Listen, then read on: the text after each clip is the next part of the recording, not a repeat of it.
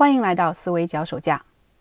我记得当年在看电影《黑客帝国》的时候，非常羡慕主人公尼友在进入一个新的不了解的虚拟世界之前，可以直接下载这个世界的知识到头脑中，立马就对这个世界拥有了上帝视角。要是我们现实中也可以这样，大脑好像一个硬盘，想要什么知识就下载什么知识，那还费劲巴拉的学什么学呀？现在想想，事情可没有那么简单，因为我们能下载的始终只能是知识体系，而不是认知框架。知识体系不等于认知框架，这里有必要先解释一下这对概念。知识体系是客观的。外在的各门学科的体系，而认知框架呢，是我们主观的认知世界的视角，是自己独特的观察角度。我举个例子来说吧，有一个很有名的公众号叫“六神磊磊读金庸”，他的很多文章都是用金庸小说中的人物情节或概念来解释现实生活中的事情。金庸小说的情节结构、人物关系是已经既定的。可以说是客观的知识体系，但是六神磊磊并不是复述金庸的故事，而是用金庸小说这层眼镜去看这个世界上的事情，做出一个独特的解读。金庸小说在他那里就不再是一个静止的知识体系，而是成为了他的认知框架。知识体系是相对容易获得的，当你读完了一本书、听完一门课之后，把它的框架好好总结。就获得了这一块的知识体系，但是认知框架可不然。在本栏目第十五期，我讲到碎片化学习的时候，也提到过了认知框架。我把它比喻成武林高手的内力。今天我接下来的主题就是想说一说怎样修炼这样的内力，怎样建立自己的认知框架。我认为需要从三个方面用功。第一。是立定于一个领域，第二是增加观察的维度，第三是灵活应用。首先讲第一点，立定于一个领域。孔子有一句名言：“三十而立”，一般都把这个“立”啊解释成成家立业，说是到了三十岁的时候，应该是事业有成了，在社会上有立足之地了。我倒是倾向于从内在认知的角度来解释这个立。到了三十岁的时候，应该建立起自己的认知框架，就是说，自己的头脑中有个核心，观察问题从这个核心出发，有自己的视角。看到一个新的东西呢，也可以跟自己的核心关联起来，知道放在哪里。要能够做到这样，就需要立足于一个领域，这可以是自己的学科专业。工作或者是兴趣，无论是哪一种，总之在这个领域要花真功夫去深耕，也就是深入耕耘。它可以有两条进路，一条进路是常见的从理论入手，看书也好，听课也好，不管怎样，要有一个火力全开的时期，对这个领域前后反复不停的琢磨，要达到的目标是把这个核心领域弄得非常纯熟。对里面的各种概念、理论要点能达到如数家珍的程度。另一条进路呢，是从拆解模范入手。相传鲁班拜师学艺，一开始啊，他被他的师傅各种折腾，让他重复做各种各样简单的笨活，这是练基本功。折腾完了之后呢，师傅把自己珍藏的木工模型给鲁班看，叫他把这些模型拆下来再安上。鲁班不仅拆下来还能安上，而且啊，在他师傅把所有模型都毁掉之后，还能够凭记忆再做出来，这才算是学到家了。这对于我们建立认知框架也是同样适用的。可以在你的领域找一个模范标杆，拆解他的作品，在拆解的过程中，把理论再一块一块的补进去，反复的琢磨，也能够殊途同归。无论是从理论入手。还是从拆解模范入手，都要达到一个标准，就是对这个核心领域的东西烂熟于胸，达到信手拈来的程度。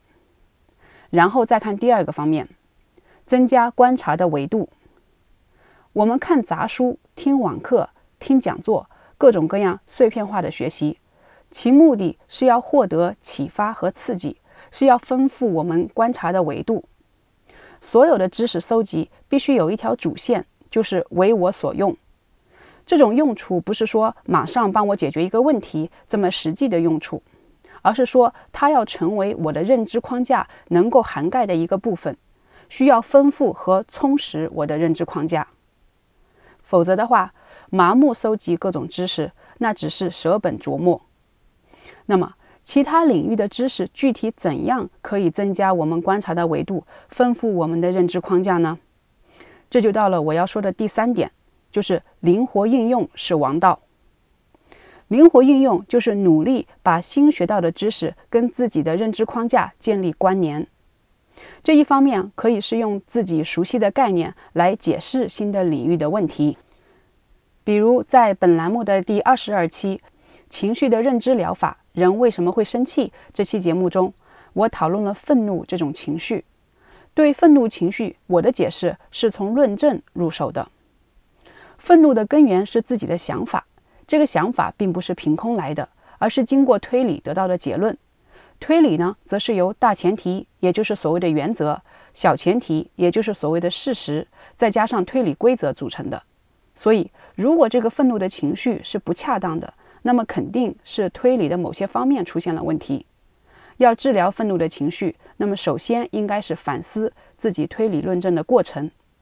这就是把情绪的问题归结为论证的问题。还有一个例子是在第九期我讲到幽默感的时候，我讨论过幽默感的来源，其中一个来源是意外感，这其实也是跟论证相关的，因为它涉及到论证里说的隐含假设。有兴趣的朋友可以去看那一期，了解更多的细节。像情绪或者幽默感这样的事，我都是从论证入手来分析的。这是因为我对论证、说理等这些概念很熟悉，所以当遇到新的领域的问题的时候呢，我会首先看是否可以用我熟悉的概念来解释。这是第一种应用。第二种应用就是把其他领域的新的概念用到自己熟悉的现象上来。比如说，我对经济学是外行，当我学了经济学中的机会成本这个概念之后。我把它用在我所熟悉的跟学习相关的领域，用它来解释知识付费这个现象。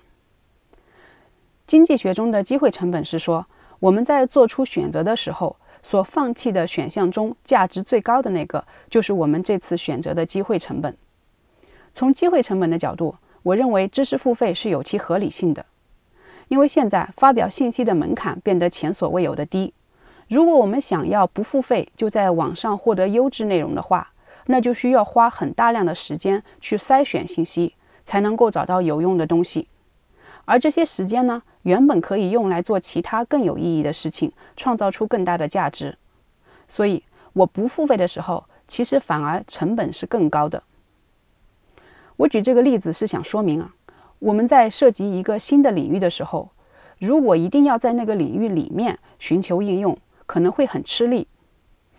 这个时候，把你所学到的新的概念来解释你所熟悉的领域内的现象，就会起到比较好的桥梁作用。